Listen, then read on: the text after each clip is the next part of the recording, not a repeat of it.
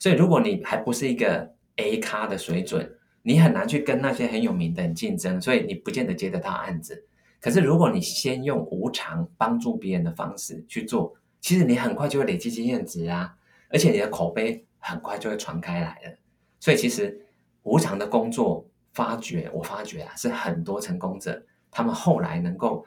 这么快就发挥影响力啊，被很多人都知道，是因为他有无偿的工作，而不是来自于他原本的有收入的本业哦。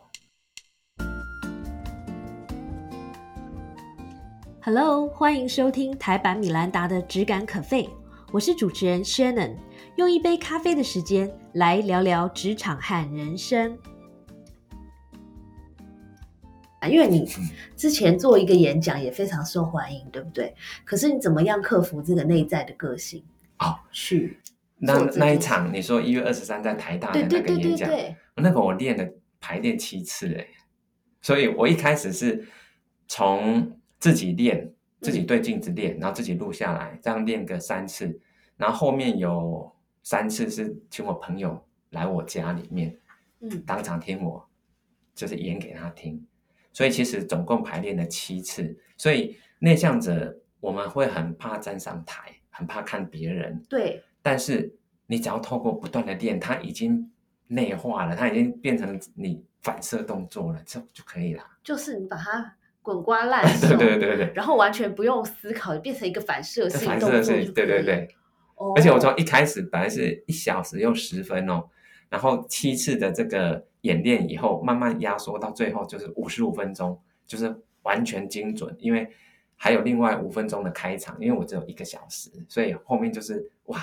上台真的当上上台的时候就是很精准，五十五分钟的版本就一气呵成这样。真的，因为我觉得对很多内在者来说，他光是第一个，他要非常比外在者更加的熟练的内容，嗯，因为外在者的一个特色是说他们可以呃随即时兴花飞。对，然后他看到现场那么多人，他就更很嗨然后就嗨可以让他讲更 多，所以他搞不好外在者还不见得需要这么滚瓜烂熟的不用。他们他们直接随性演出就都。反正你叫他把它背起来，他还他还觉得很就拘束。外向者不喜欢被被搞。对对对，那就内在者来说，我觉得这个难的地方在于，第一个你要背的比他比别人熟，嗯然后第二个你背熟以后，你还要演绎出来，有没有？因为嗯有时候你把它背熟，可是因为我们演讲的目的就是希望发挥影响力嘛，或是感动一些人，所以不管是你举的例子，或是你说话的方式，嗯，都是要更加的 engaging，就是更加的跟人可以互动。对啊，所以我那个演练不是嘴巴念念哦，我是演，所以你是请了几个朋友到你家听啊？两个啊。才两个，那可是问题是到现场不是有几百个人之类的吗？其实因为我的高度近视哈、哦，这是变我的优点了。哦，真的，真的，就当做没看到。对，就当做他没看到。其实我我我，除非眼睛要很聚焦一个点，我才看得清楚东西。所以其实大部分我这样看过去全场，我根本看不见任何一个人。所以对这样对我，反而我可以专注。对，而且我觉得高度近视，你是这个，就说身体上的高度近视，有时候我们在心灵上也可以偶尔近视一下。我的意思是说，嗯我现在发现啊，有些人的不快乐来自于他，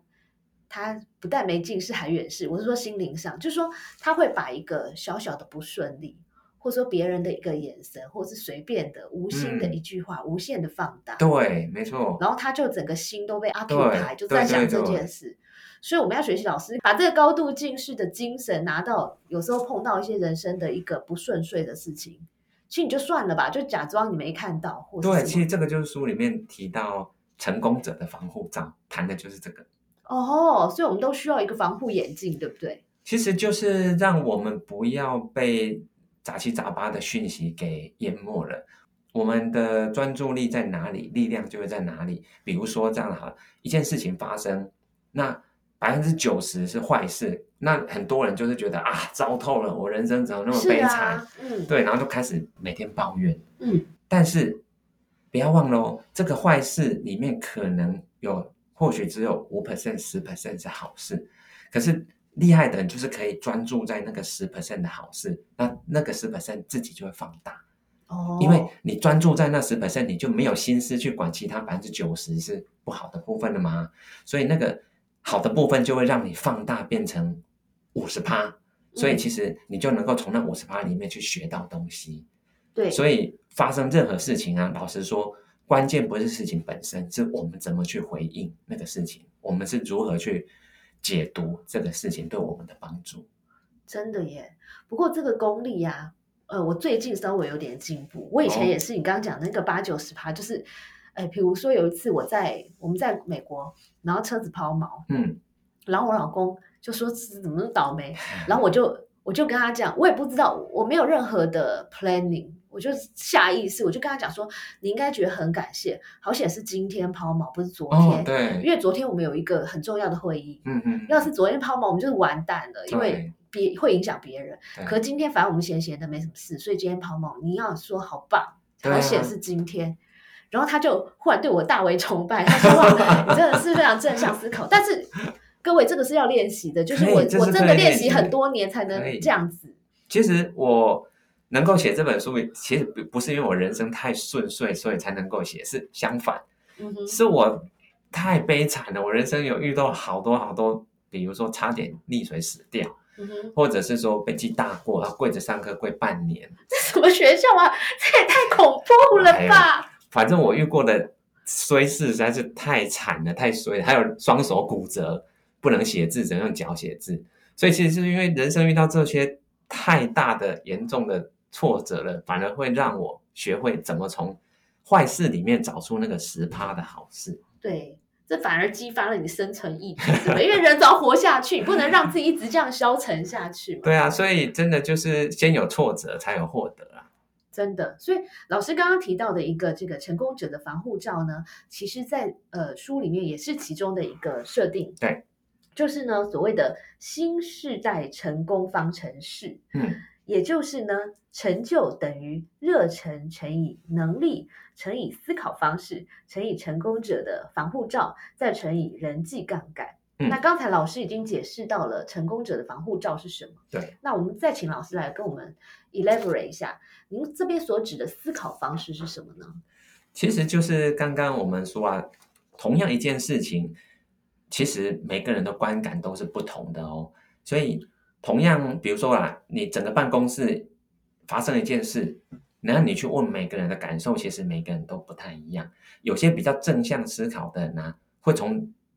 比较正面去解读它，因为坏大家都知道了嘛。那如果你硬要说它这是好事，老实说有点困难。可是百分之九十的坏以以后，是不是有那个十趴的好会浮现出来？有些人就是可以找得到，嗯有些人是完全找不到。嗯那其实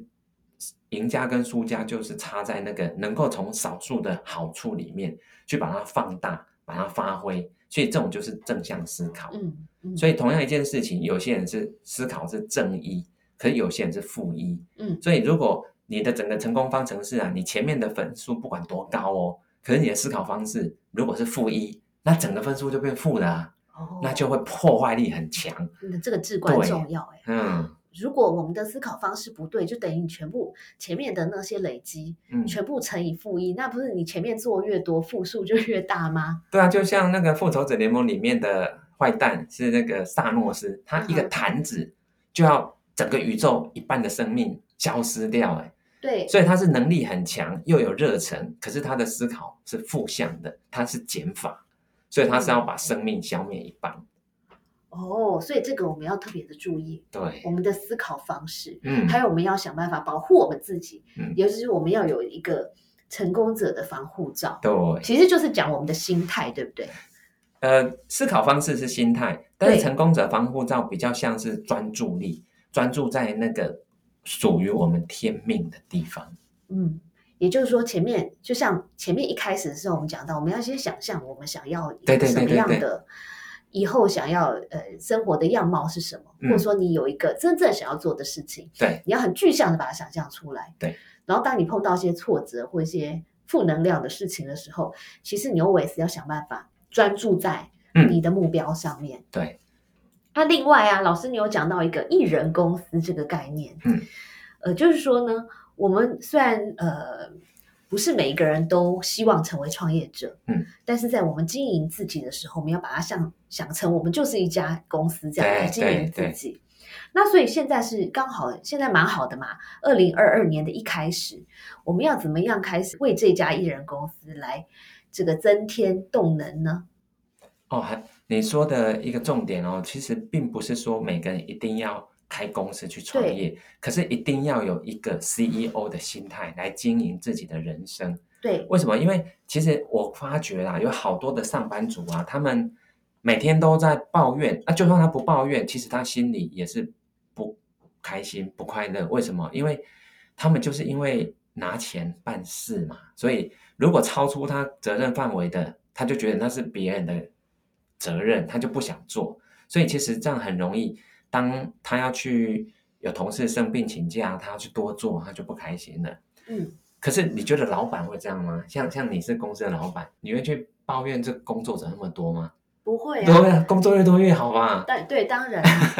所以一人公司其实是谈的是一个心态，我们不只是要像一个人生的 CEO 经营自己的人生。我们还要去发挥出一家公司该有的功能，比如说啦，像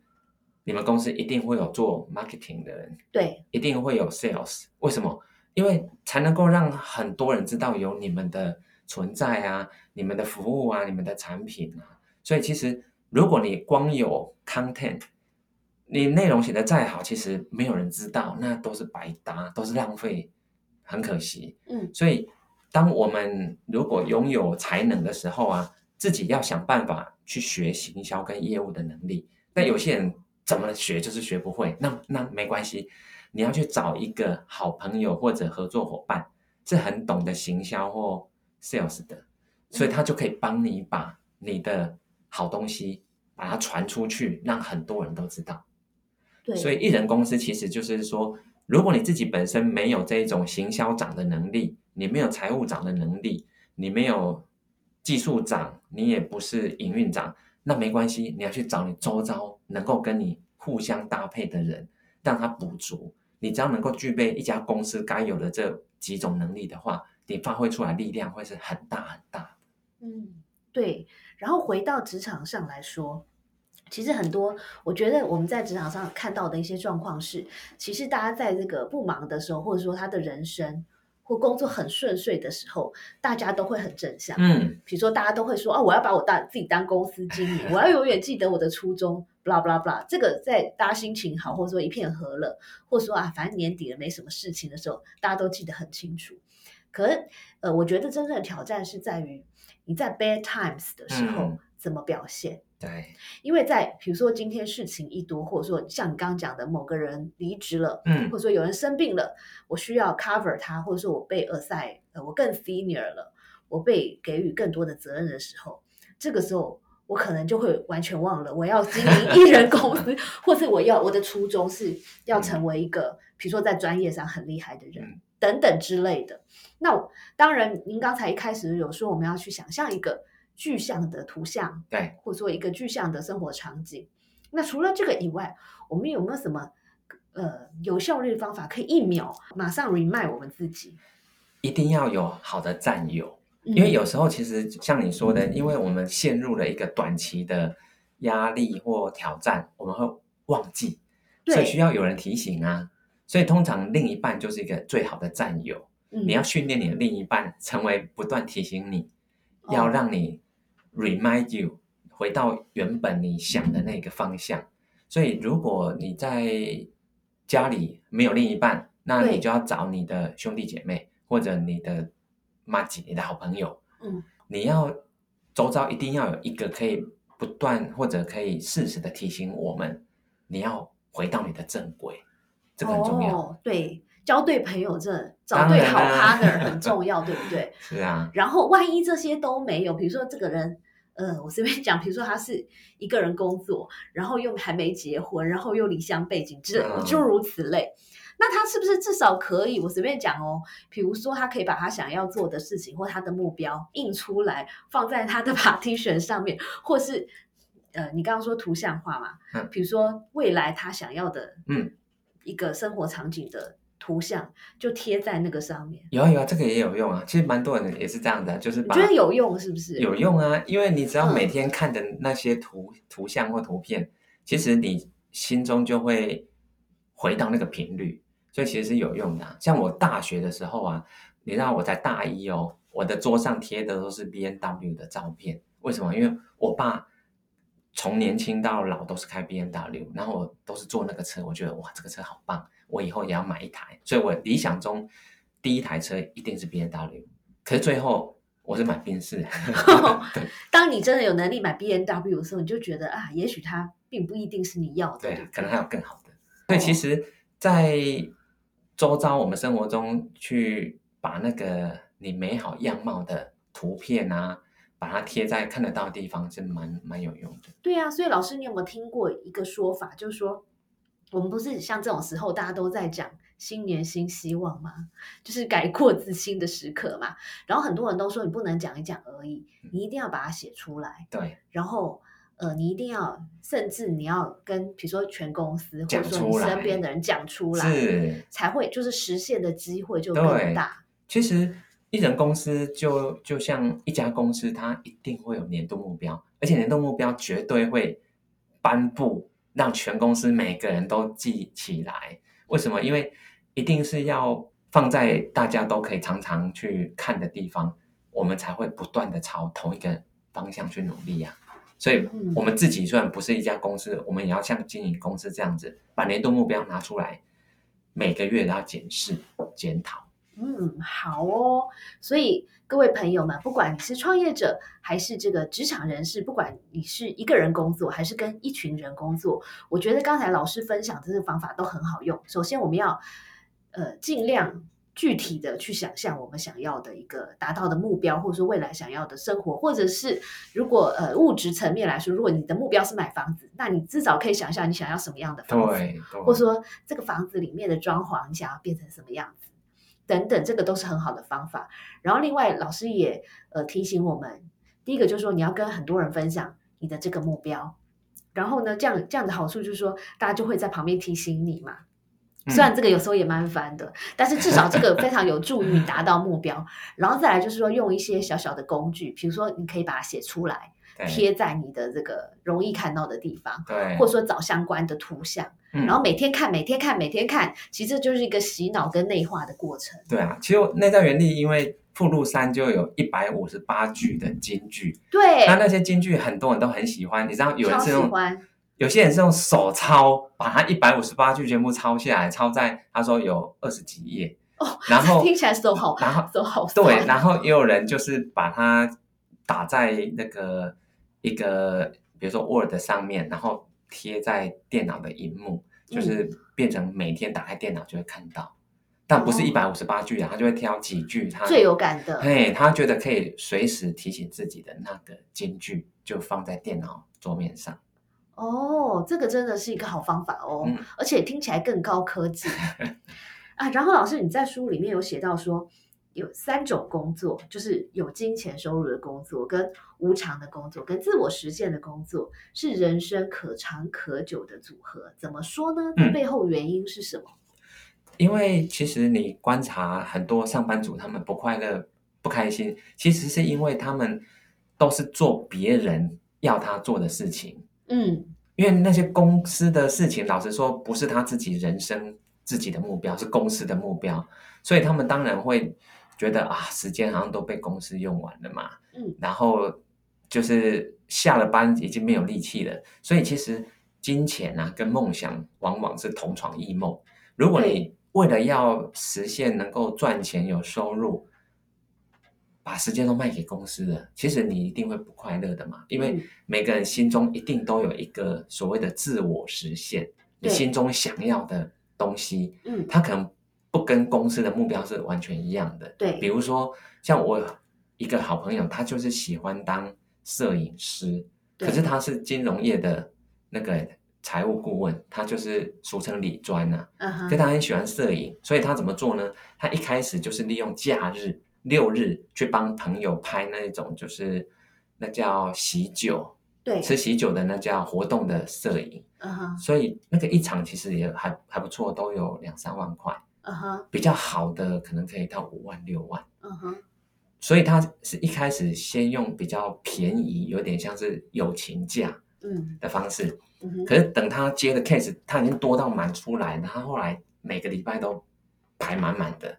所以他渐渐的其实本业上他就不会觉得被绑住了，因为他有另外一块收入几乎化跟本业一样的哦，是摄影。嗯哼。所以初期我们可以先把这一种就是无偿的工作，嗯。你不见得说一定是零收入了，它可能就是一个以帮助别人的心态去做，朋友多多少少都还是补贴你一些车马费啊，对对对。基本的一定会有，对。但是通常就是从这样子慢慢累积经验，它甚至就可以取代成为你的新的本业。对，我记得老师在书里面有一个概念，就是说这一类无偿或者以帮助人为主的嗯。主要目的的工作，嗯，其实更加的有助于自我实践，对，跟就是训练你的肌肉。对，没错，因为其实我们在工作上，因为毕竟在商言商嘛，都会比价钱，所以如果你还不是一个 A 咖的水准，你很难去跟那些很有名的人竞争，所以你不见得接得到案子。可是如果你先用无偿帮助别人的方式去做，其实你很快就会累积经验值啊，而且你的口碑很快就会传开来了。所以其实无偿的工作，发掘我发觉啊，是很多成功者他们后来能够这么快就发挥影响力啊，被很多人都知道，是因为他有无偿的工作，而不是来自于他原本的有收入的本业哦。真的，其实你的这番话让我想到，我们这个节目从开播以来，来过很多呃，在社会各界，嗯，都这个呃非常乐于助人的来宾。那他们分享的一个共同的概念就是说，其实他们都会一直想他可以怎么服务别人，对，而不是去想说我自己怎么升官发财。嗯，因为他感觉就是说他们，当然他们现在都呃挺成功的，在不同的面向上，但是他们会说，如果你一直你的这个职场的人，不管是你人生或职场上，你都一直想说，哎，那我可以得到什么，嗯或者说我可以怎么样，就说太过的功利的话，其实那个反而未必会是一个好的。第一个，你你会很不快乐啦，对，因为你变成面对的全部都是竞争者啦。对。那如果你是站在无偿帮助别人的立场，变成你都是别人的贵人了，所以大家都会想要靠近你嘛，因为靠近你，你就会帮助他，所以你就可以吸引很多人靠近你，所以你的影响力就会比较大。嗯，好哦，我觉得今天特别谢谢 Eric。但是我们在结束今天录音之前呢，因为你刚刚说有什么一百五十八句京剧剧，对吧？对，你可不可以分享一句你个人觉得最有感的给我们？可以，就是我在大三升大四那时候，就是我说商研所没有上，结果我就大学毕业必须去当兵。对那时候谢清佳教授跟我讲了一句话，我到现在二十几年真的是永远不会忘记的。他就说，心灵上的富有才是真正的上流。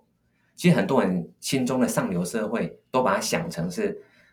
很多钱呐、嗯，住豪宅啊，开名车啊。可是你看哦，很多社会新闻不是这种人，然后结果都发生很严重的坏事。所以其实并不是说不要过的这种就是奢华的生活，而是其实真正的富有是来自心灵上的，那快乐一定是来自心灵上，不太可能是从物质去获得。嗯，那当然，我在附录三有一百五十八个金句，除了这个以外，我还有在附录一录了呃放了五十二本哦，五十二本我的推荐阅读。那里面的第一本啊叫做《人生录影》，我也蛮推荐的。人生录影吗？对简单讲一下他的。他等于是帮你引路，他是杨师范医师哦，他跟我很像哦，都是嗯。四十岁左右就财务自由，对。都在提倡阅读，嗯。所以他写了好多的推荐序，他看了很多书，几千本吧，嗯哼。所以他就是把人生从年轻到老嗯。不同的阶段，我们会遇到的一些重要的难题，他透过每个领域挑一本书的方式嗯去帮我们引路，所以它其实是帮我们去人生的漫漫长路，由它帮我们引路。，OK。好哦，今天非常谢谢艾瑞克来到我们节目。那在这边呢，也祝福大家，呃，看完这本书之后呢，都学会用这九个公式来发挥我们的内在原力。对，然后可以更加的发光发亮，成为一个不管是职场或是人生的恒星人。对，谢谢 Eric，谢谢大家，谢 Sharon，谢谢大家，谢谢。谢谢收听今天的 Podcast，希望你喜欢今天的这杯咖啡。我们的节目名称是台版米兰达的质感可废，欢迎订阅我们的频道，分享你的想法，也可以追踪我的粉丝专业台版米兰达的创业笔记。我们下次见喽，拜拜。